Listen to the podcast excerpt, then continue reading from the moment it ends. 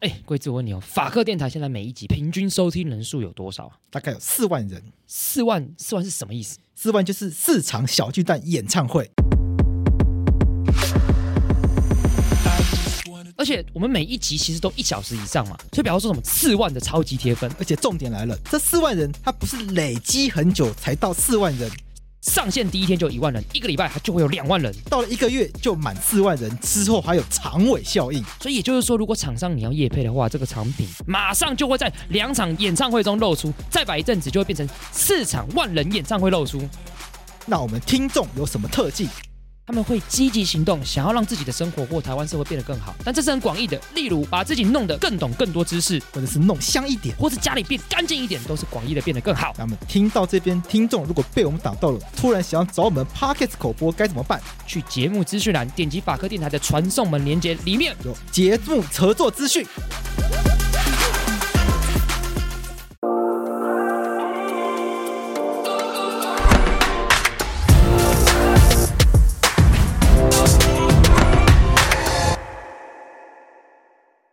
我是桂智，你现在收听的是法科电台。法律归法律，政治归政治，，我是桂智 我是罗毅，我我是定 义，欧阳修来了。欧欧阳廷义来了，欧阳廷义。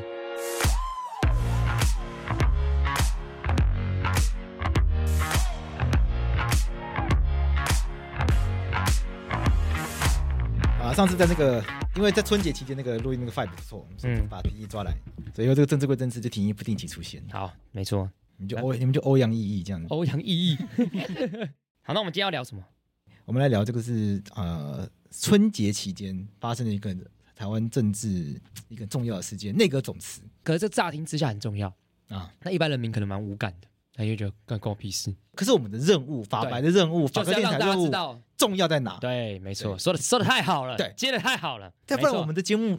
我们要有教育意还义嘛有。教育意义啊，对啊对，我们要跟大家讲说这件事情到底重要在哪，为什么你必须要来关心这件事而情？且我们要告诉大家你如何来关心嘛。哎，对，哎，你看那个节目，大家你看春节前苏贞昌不是宣布他要内阁总辞嘛？没错然后大家就开始在讲说谁要来接，谁要来接，对，然后然后很快就要风声说陈建仁要来接，对然后陈建仁要接之后，大家就开始传说那是谁要来当什么部会首长啊，然没后错，嗯然后名单出来之后呢，可能有些人什么失望啊，有些人觉得、啊这个还好啊，有人觉得还可以接受啊。对，接下来我觉得可以带大家一起来讨论的事情是，一般的民众会想要知道或者会需要知道是，我我我们到底该怎么样来讨论内阁人选的好坏，嗯，甚至很多人会困惑是，我可能根本不知道该怎么样去讨论这件事情。我觉得大部分是这样子啦，对啊因为因为我觉得政治瑕疵，它其实以政治常识当中，它其实是个专业。对，那这个专业其实就是并不是每个人都了解这个专业。对，对，好比说谁，我们想两件事情嘛，第一，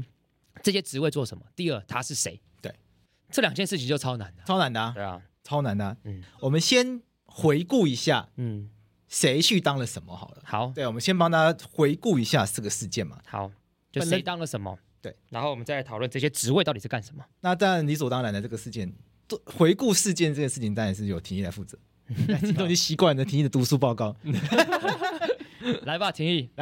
OK，第一波名单就是正式名单是在一月二十七号公布的啊、然后总共有四波的名单，呃，最后完整的名单在一月三十号完整的公布完了。那在这个名单当中呢，其实内阁整体的变动没有很大啦，就是呃，我们我们如果搜寻一下关键评论网，有帮我们整理了整个就是内阁改组的一个名单。首先是行政院长的部分，就大家可能都已经知道，是苏贞昌把棒子交给了陈建仁。嗯，嗯，那行政院副院长的部分原本是沈荣金，那他交给了郑文灿。那另外政务委员的部分多了一位是李永德，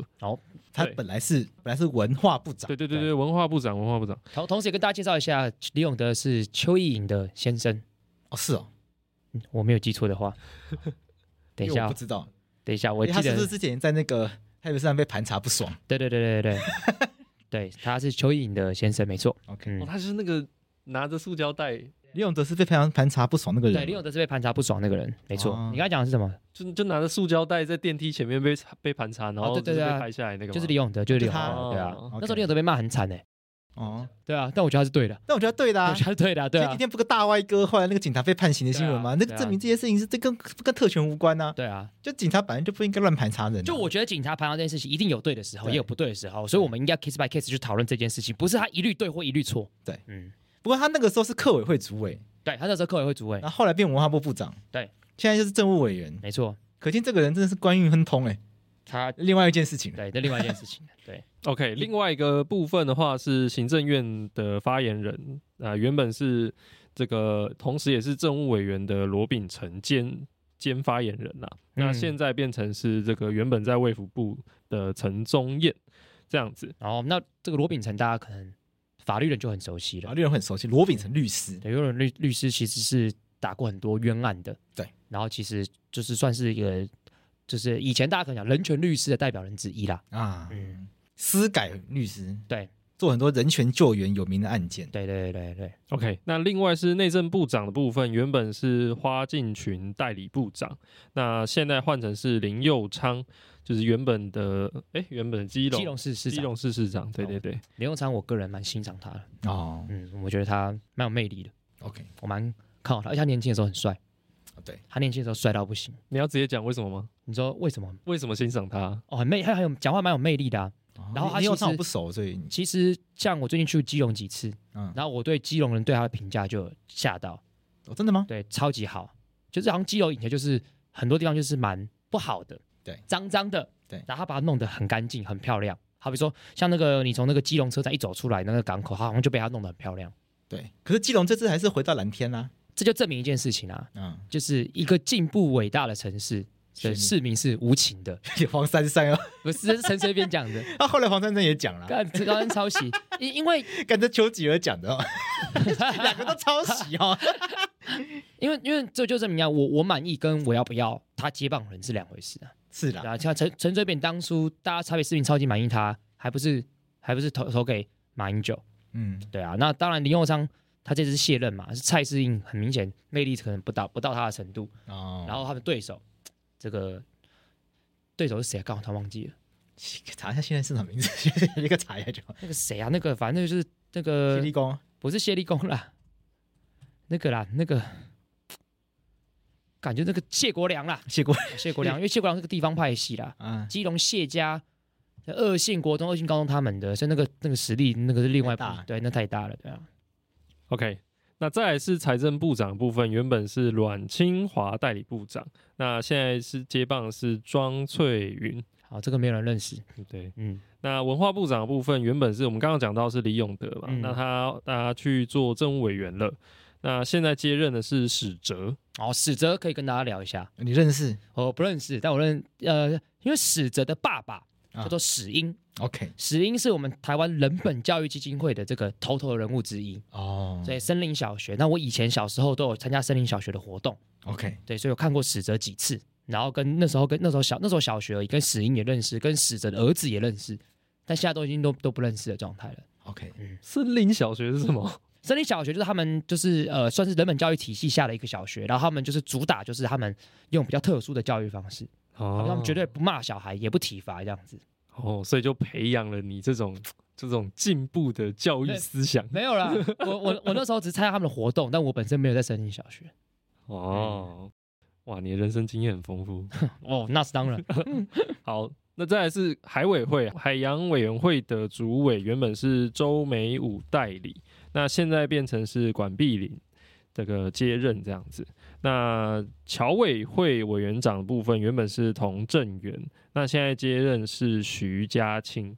哦，那这边也可以跟大家聊啦。这样管因为管碧玲她本来是立法委员啊嗯对所以她等于是辞职啊，对，所以她的等等于是民进党，她她她是不分区，嗯他以前是高雄的，因为后来高雄人口的关系，所以少一席，管碧玲转去不分区，所以后来民进党的嗯不分区后面就要替补嘛。对那大家说管碧玲凭什么接海海委会主委？但其实我听到别人说，他其实对海洋基本法着力蛮深的，所哦以他算是蛮这方面的专业的。那那民进党谁递补上去啊？一我忘记了，哦，就现在也不是一个很政，因为像管碧玲就是典型的政治人物，他是从高雄的那个分区选举上来的，而且他也是著名的那个谢系的人马， OK，嗯嗯，来看一下所以傅替补的应该就是一个可能是个专家这样。陈培瑜，对，没有，就是我不太不太认识。是一个没呃比较不比较不红呃儿童阅读教育推广老师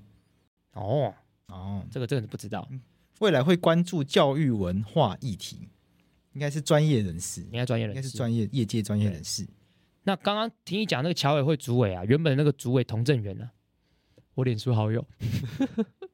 真的哦、我以前大学的时候乱加的，你说谁？陈徐佳就青是童振源。哦，童振源。对，干，这些内阁部长不是你好友，就是你小时候的同学。哇，哇，哇，那哇之后就哇就是你啦，是我了，没有啦。真的哦我跟你讲，童振源那时候他以前是，他以前是好像正大国发所，呃，正大国发所的教授，我记得他是教正大教授，然后他常争辩时事，然后我觉得他讲的蛮好的，我就加他。哦，对，我记得他后来有一阵子是驻泰代表，然后现在又变侨委会主委员这样子。我有个题外话，嗯你看陆委会是主委，经管会是主委，海委会是主委，只有侨委会是委员长，对啊，这超怪的。好怪哦 为什么为什么侨委是委员长？对，这是蒋中正那个蒋委员蒋长，委员 长，就是这个超妙的，就他们就这个人叫委员长，嗯，这个真的不知道。这不知道也是什么，这个之后我们来查看，这有点冷知识的感对觉，好有趣。 OK 好那接下来是故宫的院长，原本是吴密察，那现在接任是萧宗煌。这也有点冷知识的东西，嗯就是内阁名单里面为什么会有故故宫？宫院长，对啊，对因啊为故宫是博物馆吧？对啊，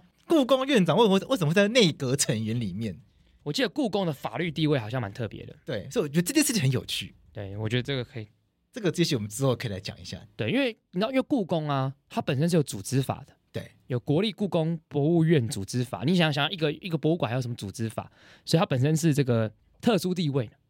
我记得之前学那个忘记是行政法还是什么法的时候，就嗯特别讲说有特别讲过，故宫其实是一个行政机关对，对对对对对，它它很明显，现在就它就是它好像是反正二就级，它好像是二级，二级的行政机关而且它是二级机关。对，所以故宫院长他是部长级的。嗯，我这哦，这上课的时候想说，所以故宫有这么大的地位，对就理论上故宫还可以下行政处分，对，只是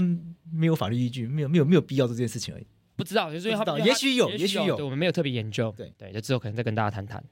好， OK，那最后一个是原能会主委对原能会主委，原本是张静文代理，那他原本代理的是谢小新，那他已经被停职了。为什么那它发生什么事？对，就是之前传出的那个就是性骚扰哎案性件，骚扰案件，没错。对对对对嗯，所以他就是呃，张静文原本是现在是原本是代理这个谢小新，那现在变成是转正这样子。好，但是张静文哦，哎不是张静哦，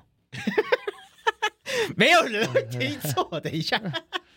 张你俊说是呢张俊是一个张静是一个那个胡子很长的律师， 张晋虽然副业很多，但也只副是业开按摩而已。 对对这个 律师沙 我龙，们根据新闻看到的。 对，好，所以刚刚大家帮大家盘点一下，就是我们内阁到底有谁辞职，那他换了谁，大致上是这样子。那如果你没听到，很好奇说，那那个谁谁谁呢？没念到的，就不要说什么，他其实基本上是留任的，对，大部分是留任的。大部分是留人啊，所以念完其实也没有太多。嗯，其实也没有对太其实也没有大太多太大的变化。对，嗯，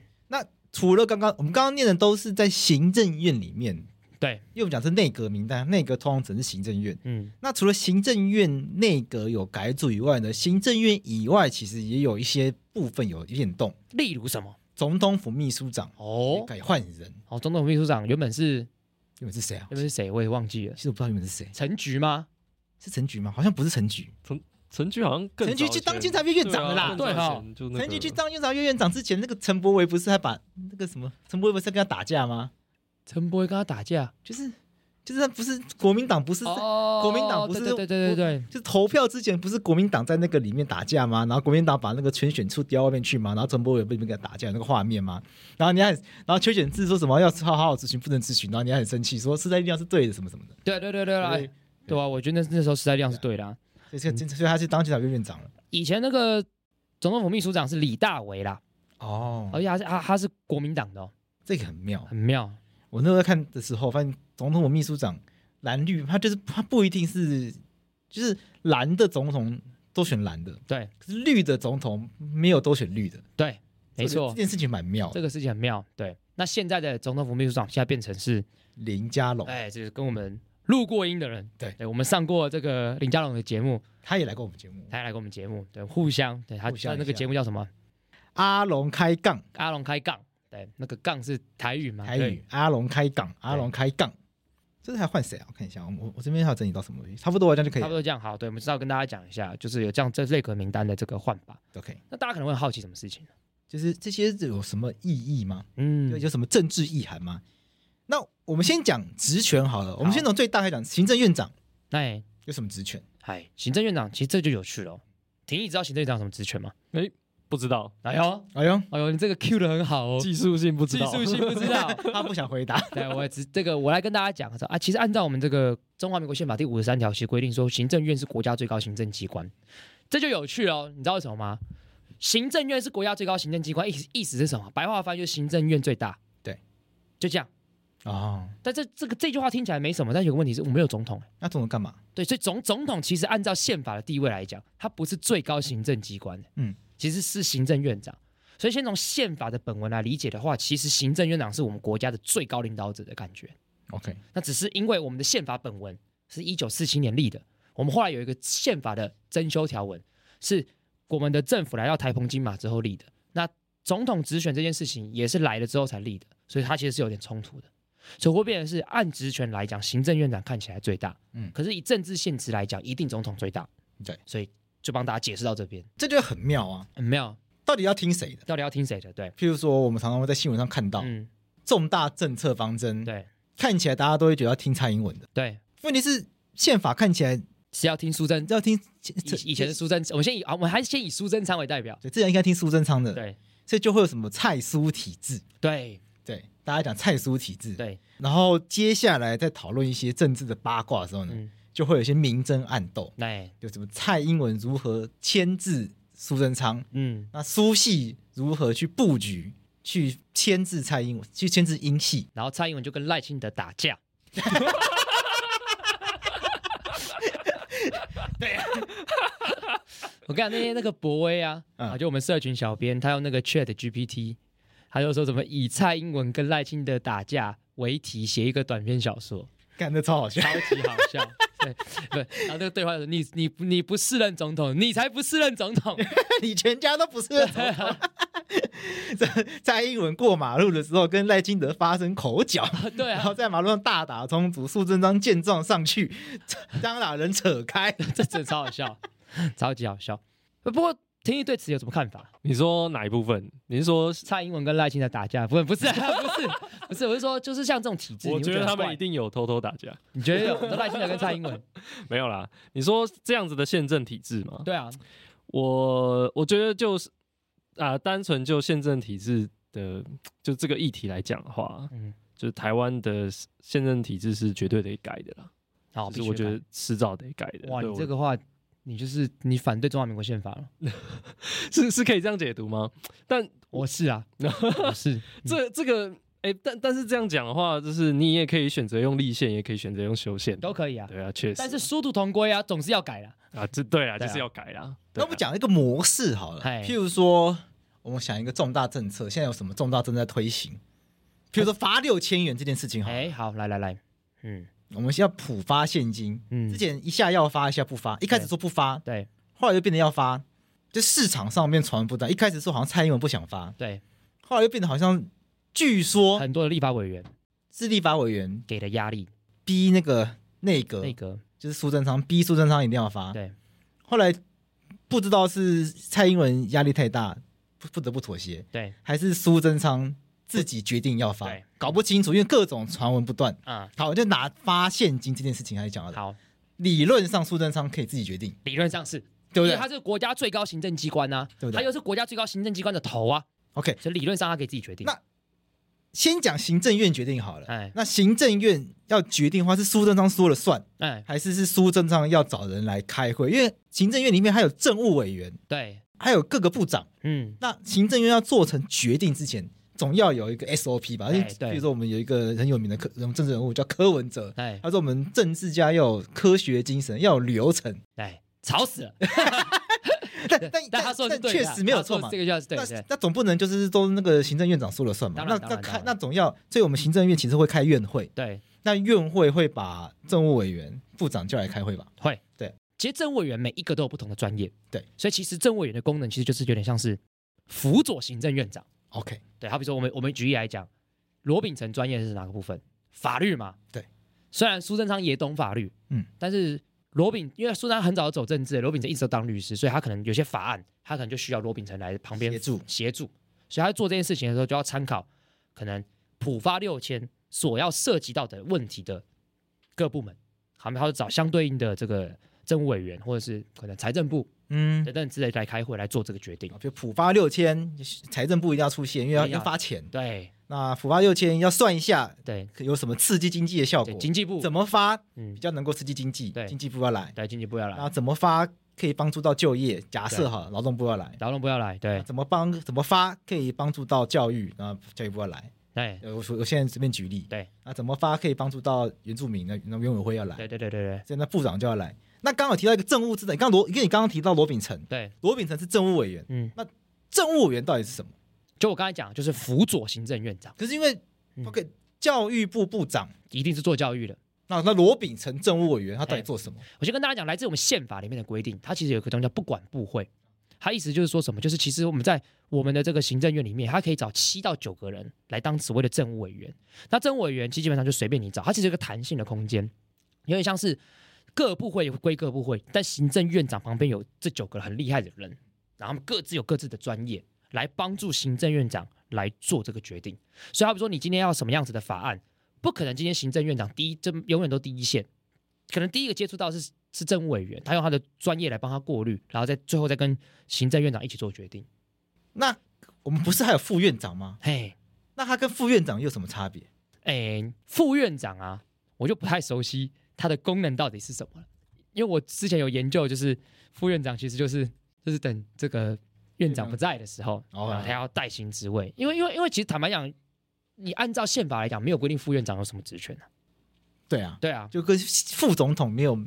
明定的职权是一样的道完理。全没有啊，对啊。你按而且按照行政院组织法，它也是规定，在第十条第二项，行政院院长因事故不能逝世时，由副院长代其职务。 OK，所以其实听起来就是他们的职权都很弹性啊。嗯，其实甚至可能我讲更直接一点，由行政院长来决定。哦，好比说，假设我今天行政院长廷义是哦欧阳廷义是行政院副院长，那廷义的专业是什么？以后大家都以为他叫欧阳提，就欧阳廷义。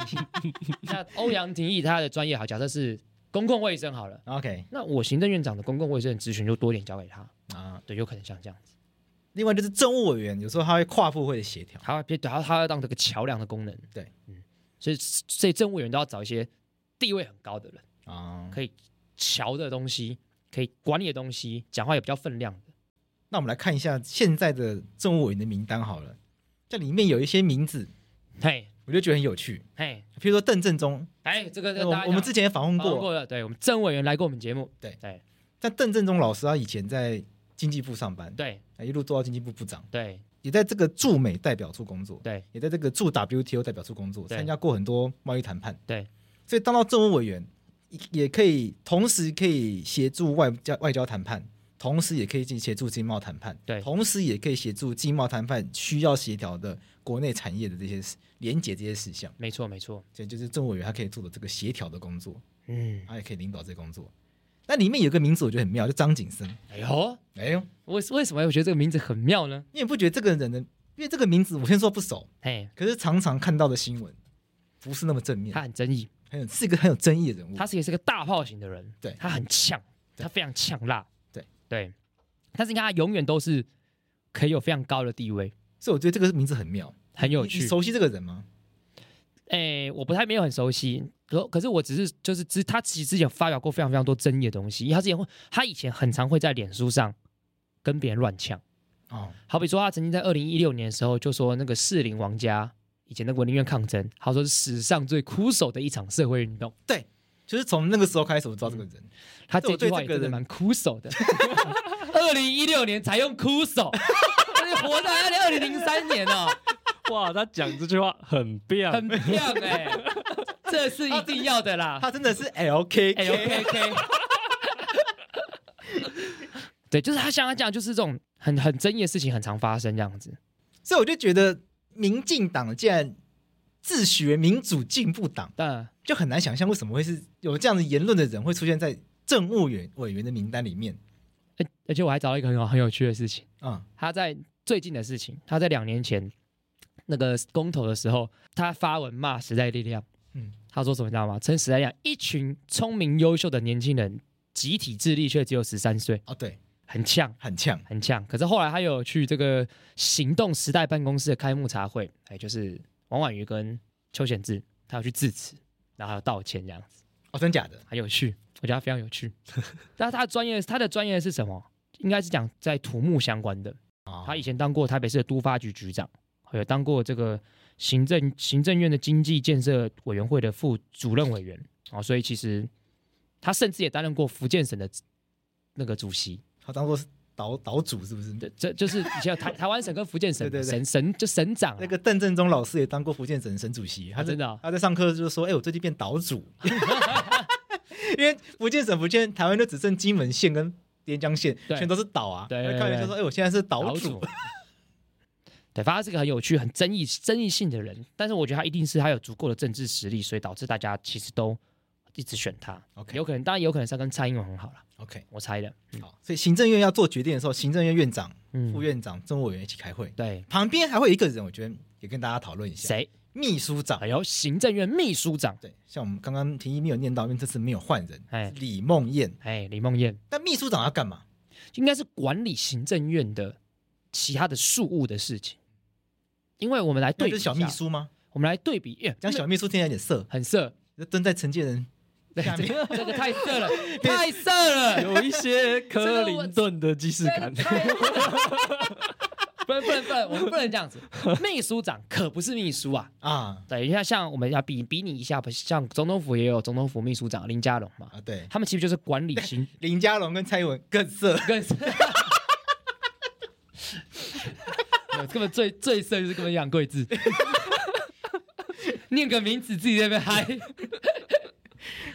好，来我回们来这个回来一下，行政院跟总统府他们其实都有秘书长，他们就是管理那个院跟府的一切的大小事情， OK，各种事务啊，或是这个好比说这个好总统府跟行政院，哎要不要多盖一间厕所？对哎和他们来决定，哦，对那个这修这么这么无聊的事情对，他说无聊是无聊，但是管理一个院要把它管理的好，其实也是个不简单的事情。哦，是这样讲没有错。对啦，好比说要总统府秘书长的话，哎，那维安设备要不要增加等等之类的，那其实他可能也要必须要参与决定，所以他们其实权力也非常非常非常大。对我印象非常深刻是林义士，他以前是总统府秘书长，他在索贿的那个过程当中，就说他是台湾第三大人，就是总统、行政院长再来就是他，哦，所以就是他这些秘书长不是小秘书，他们是有权力的，然后可以管理很多事情。提议你有查到秘书长的职权吗？ 嗯，我我我只有找的是法律的，但是就就法律的法定的规定的话，会讲的很笼统。嗯，一定的啊，对啊，对啊，像行政院秘书长的话，他就只会讲说他是综合处理本院幕僚事务。对对对对那其实幕僚事务真的很多，就是幕僚要做的事情，就是从从一般的到什么排定这个行程之类的，然后联络沟通之类的，一直到那种政策型的幕僚，可能是要就是协助政策拟定的这种东西都有，所以所以其实他管的东西其实是可以说是非常非常多啦，所以他他的权力是绝对也都也是很大的，对，大概是这样。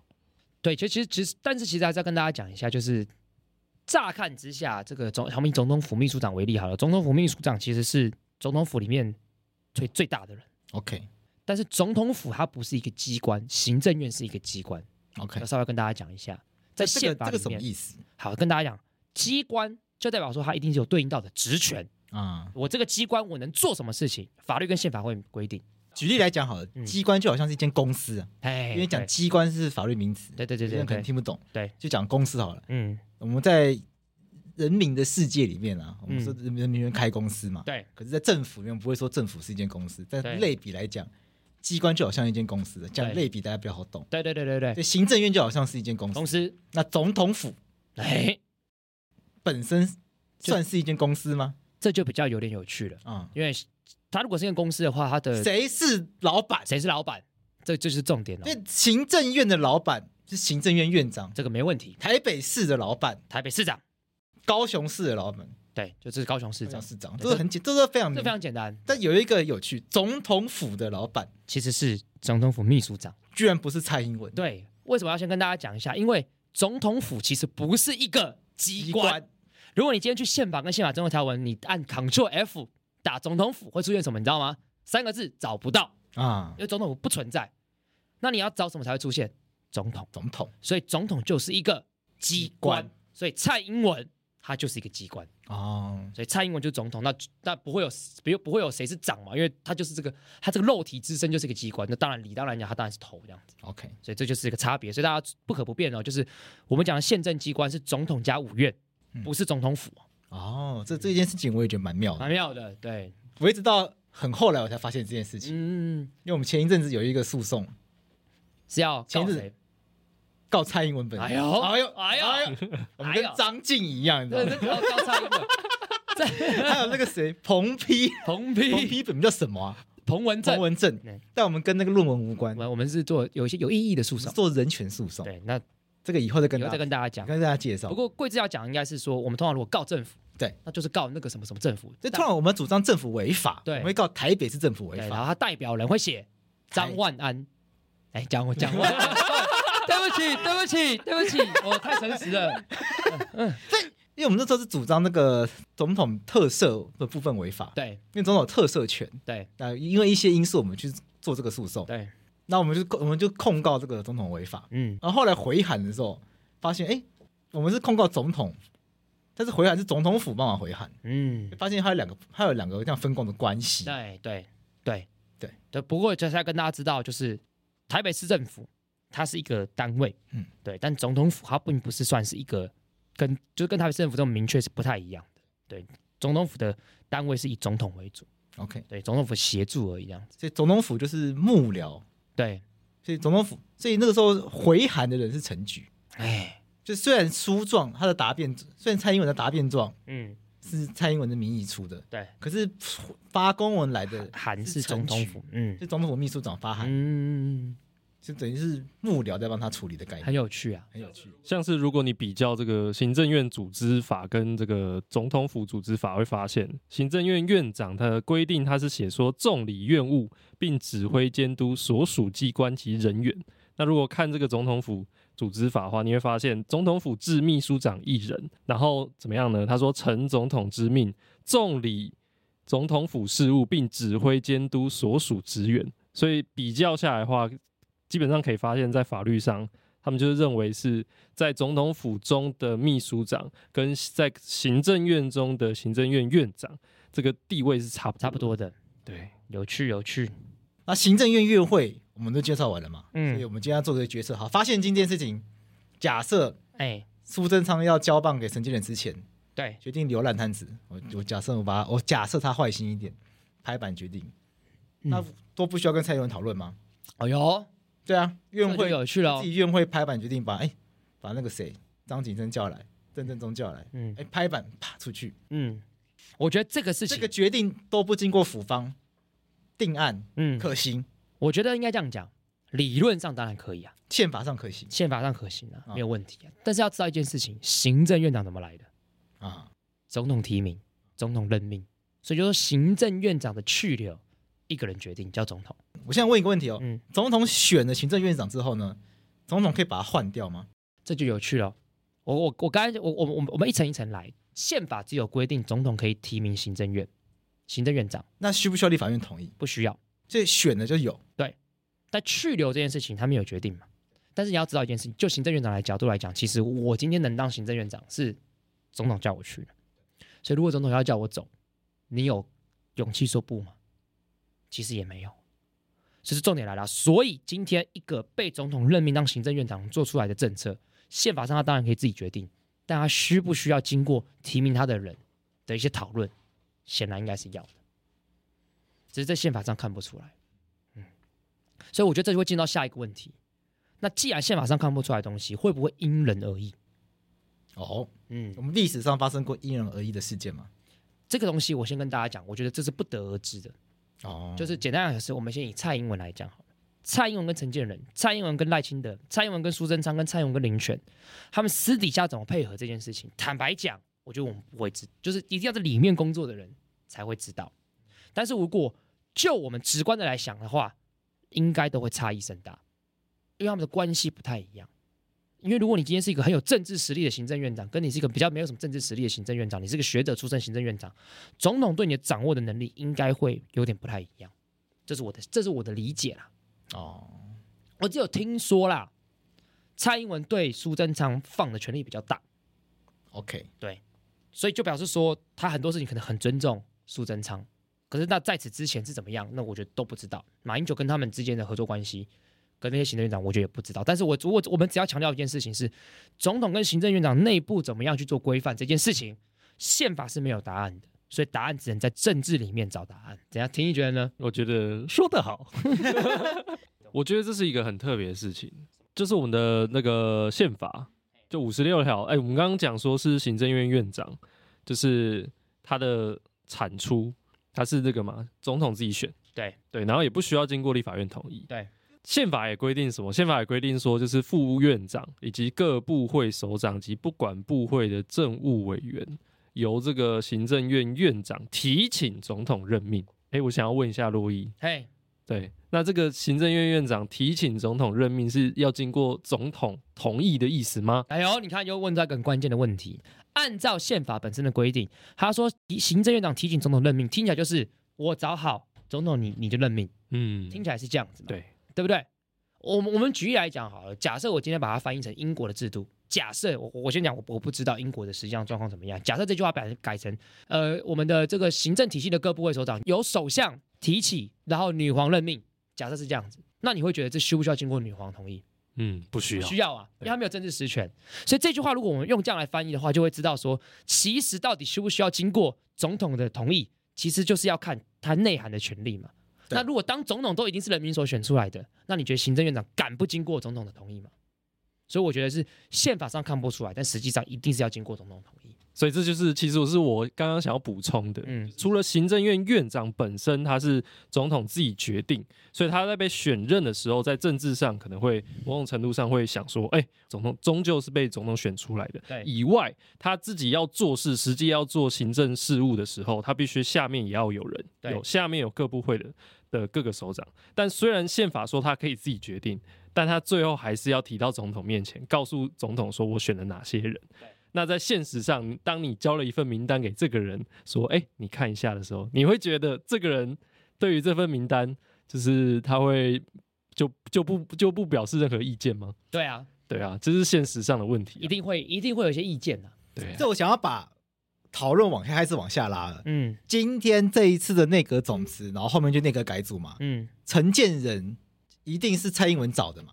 这一定没有问题嘛这？没问题，因为他是他就是比较归类为蔡英文的人马嘛。对来，承建人下面的人嘿，到底是承建人找的，还是蔡英文找的？哎，就从廷义的这个问题开始往下讲，对，因为刚刚廷义讲的，按照宪法的规定，嗯，副院长现在是郑郑文灿，对。郑文灿是新潮流，还有，所以来讲到派系的话，他是确实他是新潮流的，新潮流的话应该算跟赖清德比较近吗？赖清德也是新潮流的，可是他现在大家认为好像也算是小英男孩，就是因为新潮流太大了，对，所以他的这个就是他比如果你派系比较小，他一定是比较稳固的。对，但虽然新潮流也是个严谨的派系，对，但是就是因为大家都太大了，所以就是可能会有不一样的想象。这件事情我觉得超有趣的。就我之前不知道郑文灿是新潮流系，嗯，我一直以为他是银派，哦哟， 我一直以为他是银派。我这个昨天找了资料说，嗯，新潮流， 对，他是新。潮流的，他但是哦一直都是新潮流，哦大家可能现在鹰派的色彩已经浓到大家忘记他新潮流对有这个状况，对，有可能，对对所以郑文灿是副院长，对那部会首长跟政务委员理论上由行政院院长提请总统任命制，对，所以这些人到底是陈建仁选的还是蔡英文选的？嗯，我会直接觉得你要觉得他是蔡英文的人马，还是是陈建仁的人马，还是你觉得这不重要？我觉得很重要，你觉得这很重要？不，你要说这件事情是重要的，但在这个命题上不重不要，重要。因为陈建仁就是蔡英文的人。我觉得是这样。 OK 对，所以说苏贞昌就不是蔡英文的人， OK，苏贞昌跟蔡英文以前感情多不好啊，嗯对不对？所以，所以这个以前的那个影比较多的色彩，可能会可能是苏贞昌自己决定的。苏系人嘛，可是有我们也看到很大，呃，不一定是苏系的，嗯就是苏贞昌挑选的，但不一定是苏系的。但是你可以看到大部分是留任的啊，对啊，教育部、法务、法务部、经济部、交通部、劳动部这几个超级重要的部，国防部、外交部都都是一样的。对，所以所以其实我觉得蛮有趣的，就是其实也没有变动很大。对，他妈变动最大就只有就只有那几个嘛。行，我们刚才讲行政院院长、副院长，坦白说，我觉得变动有变动的部会，嗯坦白说影响不是那么大。那侨委会，嗯坦，白说不是大家没那么不是那么影响，不是那么核心对的我，我刚才讲那几海委个比较会比较重要，不是那么全核心的。但文化部蛮重要的，啊财政部蛮重要。对，你说行政院发言人，他没有没有实际的在做事权嘛力，他是对发言的嘛？对。那内政部部长这次变动这个就比较大。比较大，但是他前任是代理的嘛，所以他对本来就应因该为本来是徐国就勇是他自己请辞，对他顺他顺势换人而已嘛。嗯嗯，对啊，所以也可以理解成苏贞昌人马还是被留下来，大部分是留下来的感觉。但是我们也不能马上归类为说苏贞昌挑选的部长一定是苏贞昌的人嘛，哦有的时候也不能这样讲。 ，OK，对，就就是我觉得这个政治有时候它的艺术就在这边，就我欣赏他不代表他是我的人嘛，但是我可能就是必须要选他。 OK，但我觉得可能会有这样的状况。 OK，我们我们就举个例子啊，林佑昌，嗯嗯，林佑昌是郑国会的，这我们会是尤喜坤这一派的对对，尤尤其跟上面的精精精神领领领袖啦，啊、他们那个那个派系比较比较著名的政治人物，就尤熙坤啊、林佳龙，林佳龙啊、林佑当哦秘林书佑长昌啊，对，就这些人。所以你也可以，你也可以说，有的时候挑选人，其实他也是让派系平衡的一个状态。 OK 就像管碧玲，嗯嗯，我们以前都认为他是谢系的，但很多谢系的被海派给吸收，嗯嗯，或者我们讲永延会，所以他这次也在这个名单里面。所以有你看有这个海派人嘛，有新潮流人嘛，有郑国会的人嘛，这个派系的平衡也是很重要的，有人就觉得说，那这样算不是雨露均沾就大家都有位置坐。啊、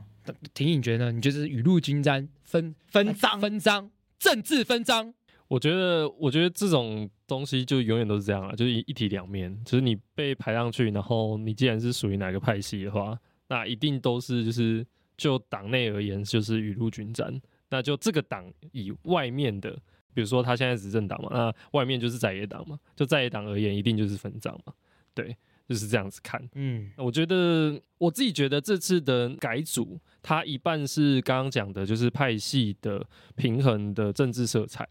或者是说你想要讲在那个派系分赃也行的政治色彩。另外一部分其实也有少部分的回应民意的的功能啦。但我我讲少部分，真的很少部分。比如说，你可以看那个我们刚刚有讲到原那个原能会主委是不是会被换掉吗？嗯，呃，原本是张静文代理嘛，他代理是谢小琴，然后因为他发生了这个这个性骚扰女职员的案件，对，所以变成是张静文代理直直接变成转正嘛。他的他的回应民意的意涵就显示在张静文本身，她是具女性。对，那今天他就是因为这个性骚扰案的发生，所以他现在必须要把这个原能会主委换掉，嗯之后他又换一个女性上来。对，那另外是什么？像故宫就会也有很明显，就之前就发生故宫的那个就是摔破碗的，啊，哎对，那个我看过那个影片，真的是蛮有点 有一点夸张，就是摔下去，然后碗就破了这样子，然后就也岁被岁批平评嘛安，，岁岁平安，就也被批评说，就是院长疑似是就是没有第一时间那个，就是要让外界知道，那也换掉了嘛。那鉴宝署的话，显然是因为就是鉴宝的各自外泄事件嘛，对，对啊，对那呃，比如说，如果你是再去看一些其他的，像是李永德的话，据说是在文化圈里面好像没有很喜欢。嗯啊另外的话是像内政部花敬群部长的话，听说他这个人是比较直接一点，所以也有引起很多的怨言。所以就这部分的话，你会发现好像有一些部会，它是有回应民意的效果的。嗯可是你会发现，因为整体内阁的人选上，大部分几乎都是不动的。那你说其他部会有没有发生过更大的就是民意的肯定就有是啊，争议？比如说像外交部长吴钊燮，那或者是说这个经济部长王美花，或者是什么交通部长王国才，或者是农委会主委陈吉仲这几个人，就政治上的一些就是呃被被别人认为是他有问题，或者是他更更一般性的来讲是他有争议，这样子的人选是不是还继续留任也是？所以对我来说，就是那这样子的内阁改组，就是少部分的回应民意，然后就是另外一部分就是就是刚刚讲的派系平衡的政政治意涵。但我自己一直在想，在政治学中，就是内内阁改组好像是一件很重要的事，就是它是回应民意很重要的事。可是真的有人在乎吗？ 一般人真的有人在乎吗？就是我今天我今天会有个民意在，就是觉得说这个内阁中有一些人有一些首长，他好像哪些事情做不好。可是等到败选之后再换的时候，你会你的民意有改变吗？我我自己是觉得会不爽的人还是继续不爽，就是这个时间点换已经没有什么意义了。哦哟，你啊是这样觉得哦？对，啊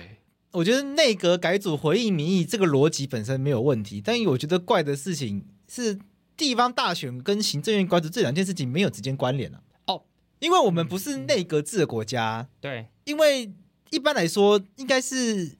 内阁制的国家，因为你大选输了，你自然就失去多数党的席次，那你这非得改组不可啊。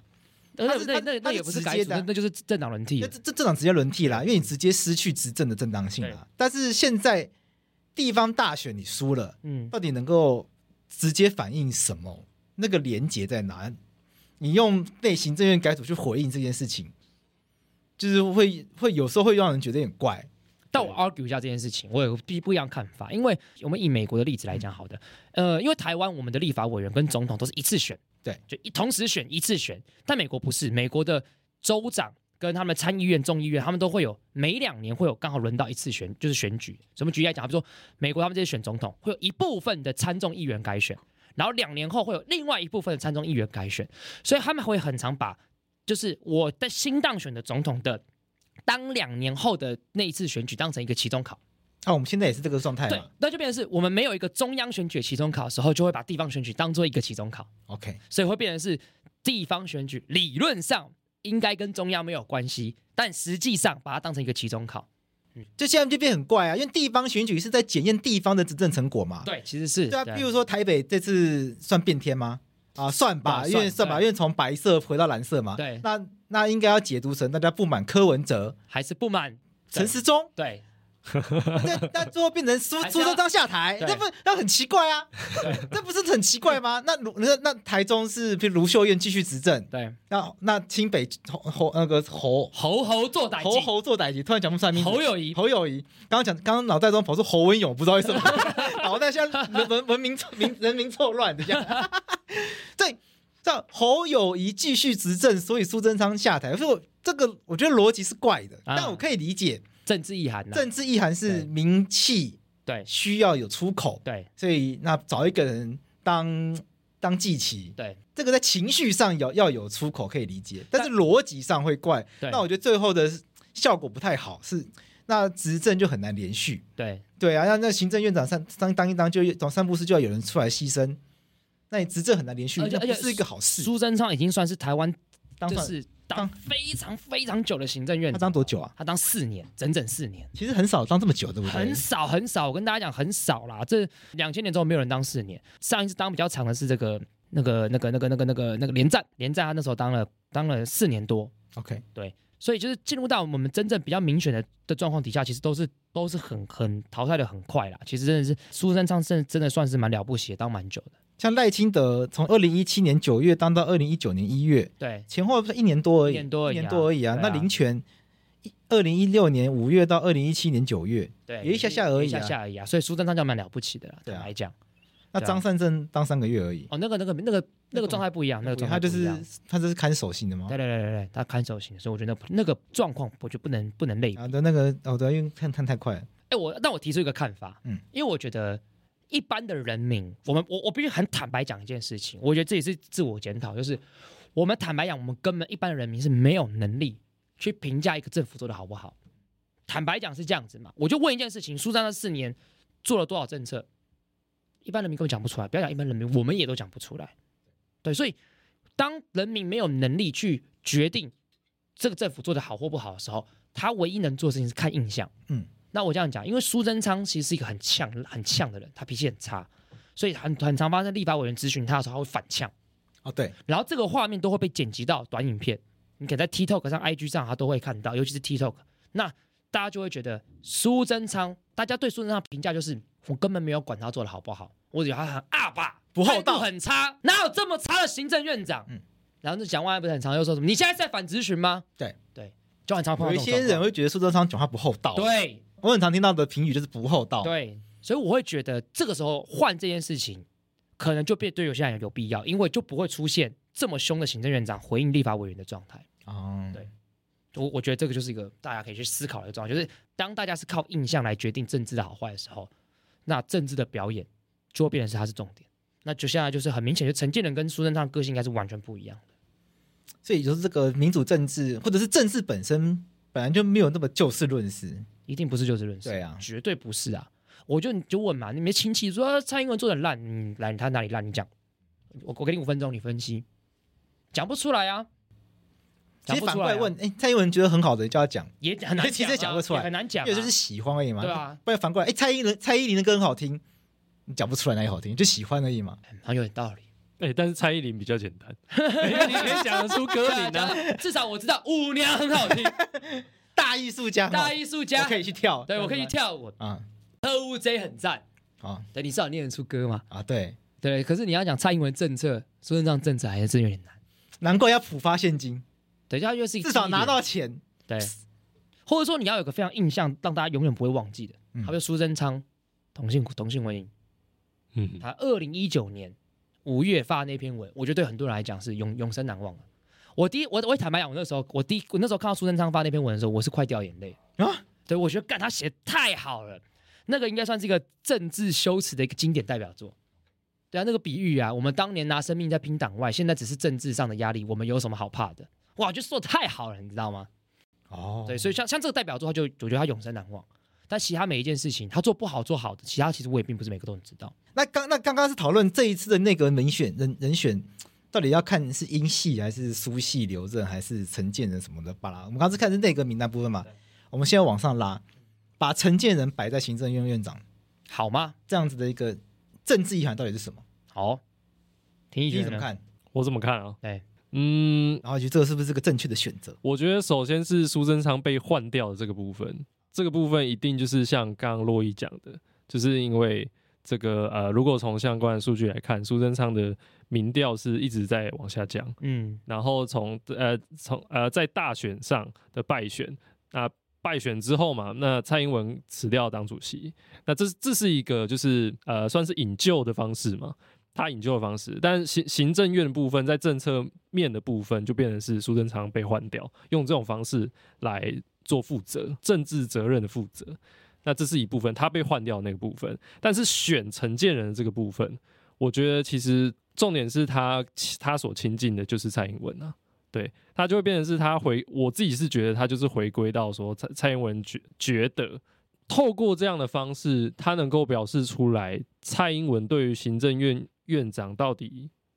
应该要具备什么样的特质，或者是至少在哪一些人选。谁应该要被排进人选中？他保有一定的影响力，我觉得是这样子。嗯，对，说的太好了。那呃，如果这件事情你如果拿整个整份名单，虽然换掉不多，但是其实可以发现，其实就是亲亲蔡英文的人马其实是没有没有增加的，嗯，就是没有没有变得多的，嗯他他就一直是是随着蔡英文的任期在慢慢变少的，对，但是摆一个最关键的位置上去，就是陈陈把陈建仁这样亲蔡英文的人选摆在行政院院长的意这个意涵，就是他他所他所想要表达，就是我像我刚刚讲的，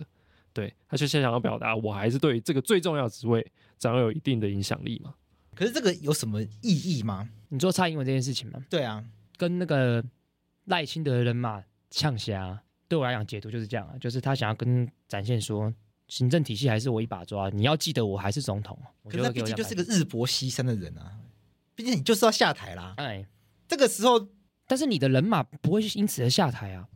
那为什么不想办法把自己的人马塞进来，我塞更多进来？你看这整份那个名单，实质上最重要的部会，嗯，经济、都没有变经。济、教育什么的都没有变啊。嗯政务委员一一个都换不掉啊。嗯你塞了一个新的李永德进，李永德是本来的文化部长过去的啊、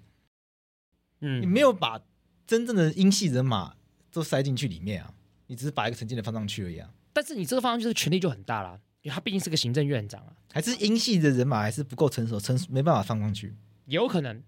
因为因为其实也有蛮多人评论说，你看现在那个其实都还是蛮老的，嗯，没什么年轻的人，对啊，你比较亮点大概就是林佑昌，剩下东西都是比较还是比较老的人，对，所以很多人讲就是这个这个这个内阁改组其实没有什么太大的亮点，对，稳定多于亮点，还是这个时间点不适合放太多英系人马进去。或者是其实坦白讲，我我我讲我内心的看法好了，啊、因为我觉得苏贞昌没有当的不好啊。坦白讲，我觉得苏贞昌没有当的不好，我在我心中，我觉得他是非常优秀的行政嗯，哎、院你长。塔绿班呐、啊，你在节目上人生就塔绿塔班利啊。班没有，干江浩佑才塔利班吧？但很多听到说你们两个都是啊，没关系，你先讲。因为因为因为我坦白讲，我觉得立法委员不管是蓝的跟绿的，有的时候他都是在挑衅行政院长，那立法委员本来就是咨询啊，所以我觉得有时候看苏贞昌回呛，我觉得蛮爽的，是不是？大快人心啊啊！对，你看他对那个陈玉珍，金门县那个立法委员，干他妈有事他妈乱讲话啊！他反向他，我觉得大快人心。 OK，然后我觉得相关的政策啊，其实都做得不错，所以我其实觉得没有什么不好。所以我觉得对我来讲，就只是苏贞昌的状况就是他是一个做得很好的行政院长，但是他必须下台，因因为大家受不了了，因为时间到了时，间到了，大家受不了了。就像我刚才讲，民意是没有办法准确反映这个社会，嗯，甚至大家想说这次败选的置业法案是那个数位中介法，啊，我们现在正在讨论。对，但是数法位白实验室正在播，对，大家可以去听相关的内容。但我讲个形式上，就是数位中介法也不是苏贞昌提的啊，因为数位中介法是 NCC 提的，NCC 是什么机关？独立机独立关。机关呐、原则上是不需要经过行政院长同意啊， NCC 可以独立提法案吗？原则上应该是啊，但还是要进运会吧？他还是要进院会啊，所以但是他提出这个版本是他自己可以提出来的啊、但这次就是他提出这个版本，什么都还没做就已经被骂爆了。他们甚至还没有提，他们还在内对对部对对对讨对对对对论。对对对对对啊！你你你看，按照 NCC 的规定，你就如果今天不满 NCC，你是没有办法诉愿的，因为诉愿找上级机关，他没有上级机关，他他是直接要走诉讼。所以我是说，对我来讲，就是这一个内阁就是稳定大于亮点，就是保持既有的苏贞昌既有的体制，我觉得没有太多的变化。那你觉得为什么要找陈建仁？廷廷对廷义觉得嗯，是蔡英文要展现她的女权，我刚刚没有这样 讲吧？全 这样哦是女性主义是不是不？啊 是她女生嘛？好了，我这刚样大家这样这样讲女权，这样又有人嗯很怪啊又有听众又要生气说为什么要讲像女总统？对啊，重来，男权男权妈妈，难橘怪子汽水就 是汽水，好听。对 好，这段帮香我草把布。啊，这段帮我剪掉，到时候一定一定一定一对一定会一堆听众跑不进来骂要我。不要剪掉，我觉得不错啊。不，那不剪掉，应该很多人来骂我吧？对好，啊那留着，我就看哎。我我没有，我觉得你你你好你你不是故意要讲，你只是觉得好笑而已。我是觉得好笑对。那我我这次就故意留着，好，但是我相信应该有很多，如果想要骂我的人就来留言。然后贵在我就讲贵这不是故意的，他只是，因为他只是要故意搞笑，他并不是真的觉得这我个不是真的觉觉得得这个男女怎样，女对不是，对不对是，只是好笑而已。嗯，蔡英文是想要展现他的权威，对，我觉得是，你觉得是为了展现权我威觉？得是，我觉得是，就是要展现出我提名了一个人，这个人社会地位很高，声望也很高，而且他是我的人。所以赖清德，他我我觉得他就传达一个讯息，就是告诉赖清德，你现在当主席，你也可能是二零二四民进党的总统的候选人，但是永远要记得，我现在是总统。我觉得会有这种讯息在里面，我自己是这样觉得。我在想，因为其其实当时有好几个人选在讨论，就是就当时舆论上面有好几个，比如林佳龙其实也是一个潜在大家讨论人选，对，郑文灿其实也是一个也是大家讨论的人选。那我我不知道还有没有其他的讨论性。我自己在过年的时候看新闻，嗯，主要就是陈建仁、林佳龙、郑文灿。那当然，郑文灿因为论文案的关系，图出可局，对，应该就是基本上出局。对，那就林佳龙跟陈建仁两个在选。嗯，那我的问题就改成这样子，那为什么不是林佳龙？为什么不选林佳龙，要选陈建仁？选林佳龙一定被骂爆啊，为什么被骂爆因？为林佳龙刚败选啊，哦，你就是败选，出现败选者的对连啊，线。败选者联盟啊，大家一定一定一定一定是会这样，一定会这样解读啊。所以选陈建仁，呃，陈建仁社会地位看起来威望又更高一点、啊、可是林佳龙比较有执政经验吧，行政经验上一定是比较强的。是啊，对但啊但是人民不看这件事情、啊。林林佳龙的那个负担真的太重了，嗯，就是他他这次败选，然后他上一次也败选，对他原本是台台中市长嘛，然后对败选，然后只当了一任这样嗯子，那、同时又在他当交通部部长的时候又发生两次的那个对意外，嗯所以他负担真的太大我也太觉大得了。还蛮衰的，我觉得。嗯，那坦白说，我觉得这个翻车意外不太能怪他，对，但但人但是民这毕竟发生他是那人任民只能内，怪他。对对，那就就就跟对啊，就确实是发生他的任内，对，在某种程度上不能算他造成的，我也觉得啊但是必须要他扛，嗯，真的必须要他扛。而而且对很多人来讲，会觉得林佳龙就是你台中市市长败选之后，我蛮多台中朋友会觉得，你为什么不继续深耕台中？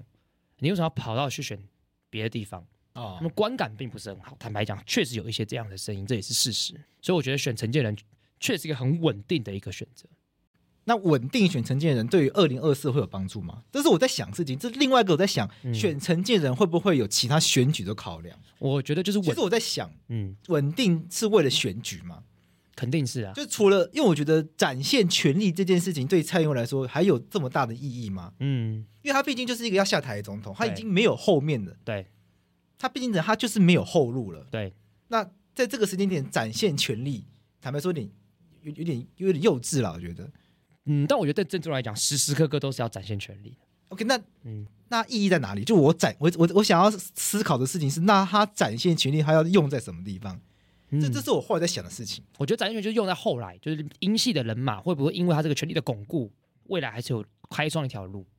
还是现在就全面退缩？我觉得这是后后面的事情。因为我在这个网络上面看到有一些老师在讨论，嗯，然后在讨论，有些老师就就觉得说英系应该差不多要退了，哎就，说英系差不多要结束，差不多啦，，对啊，应该要结束了。那有些有些老有些人觉得就是蔡英文下台之后，英系就会消失，嗯对，就是放过民进党一马什么的。我觉得会啊，我觉得蔡英文下来硬性就会消失。也也有些人不不采用这样的看法了。嗯，所以我在想，所以我的想法就会是，他这样做是要保自己在下台之后，英系会自己活下来吗？因为有人拿他去跟马英九比较，嗯，有人认为马英九退的太完整，所以变成马英九下台之后呢，自己的人马全都散掉；对有人觉得马英九不厚道，对没有去照顾自己的后辈。对啊对啊，对啊，很多人也是这样骂胡锦涛啊，对啊，就退的太多，退的太多，对啊，所以就造变就习成近平。就是变成他对胡锦涛自己退太多，对所以对他，所以胡锦涛自己提拔的后辈，嗯在，胡锦涛退掉之后呢，没有机会顺势的往上去，对啊，就全部变成全部被被全部习全部被习习近习近平整晚端走。因为胡锦涛上台的时候，江泽民对军权还是有一定的控管啊。但是胡胡胡锦涛卸任的时候，军权他自己也退掉了。就全部被习近平这么端走。对，那马英九下台的时候，也就是没有没有在国民党内做太多的处理因为，马英九不沾锅嘛，所对以他其实没有什么派系的实力，他完全是靠个人魅力在支撑的。嗯，就瞬间就是光环就退掉了。对，所以想，所以蔡英文现在做这件事情，是不是也要为自己在总统卸任之后，对啊，我觉得不知道，我也没有办法给一个很明确的答案。我觉得，得他传出的信讯息其实是告诉各个党内派系说不要急，嗯，我自己觉得是这样子，就是不要急。我知道你们在想什么，但是不要急，嗯，我自己说会这样想。挺眼 坏的哦，想这种哦，不要 急，怎样啊所以故意把行政院长这个最核心的位置对摆了一个所有人都卡不到的陈建仁？对，因为陈建仁刚好是一个他们也没有派系啊。他也没有派系，而且他超级晚加入陈哎，那讲到派系，我岔开一点好了。陈建有没有派系？那陈建他爸是大派系的派主、哎，他爸不只是大派系，他爸是国民党的派系那个时候只有国民党嘛。啊，对啊，，那高雄红派、黑派跟白派啊，他爸是白派的大佬，嗯所以就是如果讲到地方派系的话，陈建仁的爸爸永远在历史上会有一个很一席地位，就是高雄白派的大佬。我觉得这很有趣，就因为刚刚讲说他没什么派系，但是没有他爸爸超级有派系。白派是什么啊？就当时高雄分的白派、黑派跟红派，它其实就不同。那那黑派就是这个瑜伽班，就高院高院的那个创始人，然后也当这个于登发也当过高雄县县长。那白派就是陈建陈建仁他爸爸也当过高雄县县长。那红派就林义士他们家林先宝他们。哦，对，是色色彩是什么东西我不太知道，就是我讲的颜色代表什么我不太知道。但那时候他们都是其实都是偏，你说是国民党都是国民党的，但是红但黑派超偏党外的，那时候还没有民进党。对我只岔开来讲说，就是你看我们刚我们现在觉得陈建仁因为没什么派系的色彩，所以担任行政院院长，但他爸爸其实是一个派系历史当中的一个很大的人物，我觉得很有趣。哦，其实我还有另外一个看法，你听听看。哎，就是选陈建仁上来，因为陈建仁他不会有选举的问题，对，因为接下来要选总统了，嗯，但陈建仁他一定不会有选，一定不会出来选举选总统，对，还是其实他会啊，不可能吧？啊、难说。如果蔡英文真的要卡赖清德的话，就一定是派陈建仁选总统啊。可是陈建仁他选总统不就很怪？他就是他到底我对我我觉得如果他选总统超怪，因为他已经当行政院长了。对，嗯，但是所以我觉得应该是假不会设他不当行政院院长的话，他他有可能会是选总统的人选吗？很多人也会把他当成一个人选。哦那不然讨论看这可能性吗？本来有这可能性吗？不知道我的认知里面是，我也觉得很怪。我是觉得，反正当陈建仁已经当行政院长的时候，就不容易选总统。我的理解是把他丢来当行政院长，就是因为反正他是张白纸，对，就让他来吸收所有的炮火。嗯，让未来的这个选举之路比较好走。哇塞，你把蔡英文跟赖清德的感情想得很好哎、因为民进党继续选赢是比较有利于所有人的啊、真的吗？哎呀真，的吗？你觉得民进党选一定有利于民进党吗？难讲哦。哎呀，还是我把政治想得太简单了。哎呀，这是要看从哪方面吧那不对啊要哎嗯，搞不好就是我就希望就是干希望自己队输啊，对不对？哦，我才我才就常常有我希望我自己队伍输，我才有机会啊，搞不好就有这种状况。我觉得赖清德要败选，嗯侯友谊要当选，嗯，英系才有未来。为什么？ 我乱讲， 我在接你的话，因为好像这个没有逻辑，这没有逻辑。不是你你的意思不就这样不是我吗的？意思是，有机会意思是，你输掉你就必须腾空位置出来啊，对那我才可以上去啊，说不定是这样子啊、对啊，对啊，就他跟谁谁当没有关系，你输掉你要让位，那我就继续这样我不知道，有可能所以不一定他希望蔡赖清德一定当选。不知道，我不知道，我不知道他们内心真的怎么想，哎呀，我不我我不敢讲，对，你不要不敢讲啊，干我都敢讲了。不是我我都不刚刚敢我都讲，讲出我来都不敢讲，是我真的不知道，你怎么知道蔡英文是怎么看待赖清德的？他现在嘴巴上说要支持啊，对啊，他嘴巴上一定说他支持啊，但但是他实际上到底支不支持，真的不知道啊。哦，那你支持柯文哲吗？你问我吗？嗯你说支持柯文哲做什么？选总统啊，其实我蛮支持的欸、真的哦、嗯，因为柯文哲选总统就跟国民党分票啊，我就知道，我觉得就是这样啊。那搞不好嗯跟民进党分票啊。也会啊，因为很多年轻人都觉得柯文哲很棒啊，对啊，这就是我现在对年轻人失望的地方。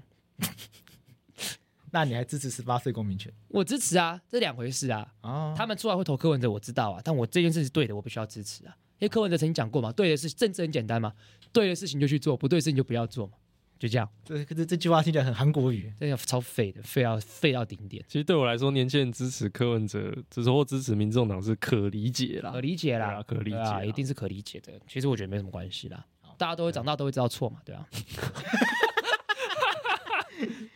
好想要访问柯文哲、哦，我们来邀请看看。好想知道柯民众党的 DNA 到底是什么？因为最近他一直在谈嗯国民党跟民众党会不会合作，嗯，他一他一直说死说不可能，我也觉得不可能，他一直说两党 DNA 差很多。我也觉得对，我那也我觉就得。嗯很好奇，到底到底民众党 DNA 到底是什么？因为我我一直看不懂民众党 DNA 我是觉什得民么。众民众党的选民会有个特质，嗯嗯，就是他们不喜欢蓝绿，而且他们会觉得支持国民党是一个很丢脸的事情，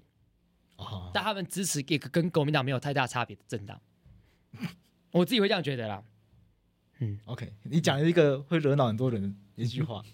因为你这哪一啊因为你这两句话嗯前后两，你说他们很讨厌，他们觉得嗯支持国民党丢脸，对。但你说他们支持东西跟国民党本质没有差别，哎，那这我是说，高级酸呢哎，。好了，我修正一下，我觉得太 呛，我我 我太我觉得太我呛们，就把这 这集说到这边。刚刚我觉得太呛，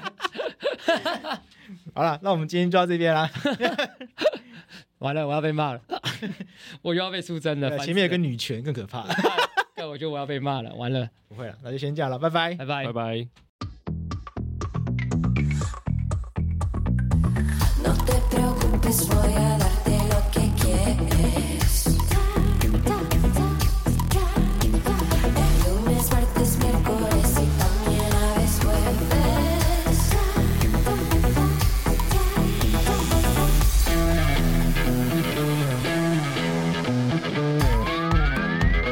jueves. Sé que el calor no es amor. Entonces disfrutamos hasta el amanecer. Sé que el calor no es amor. Expectativas no existen como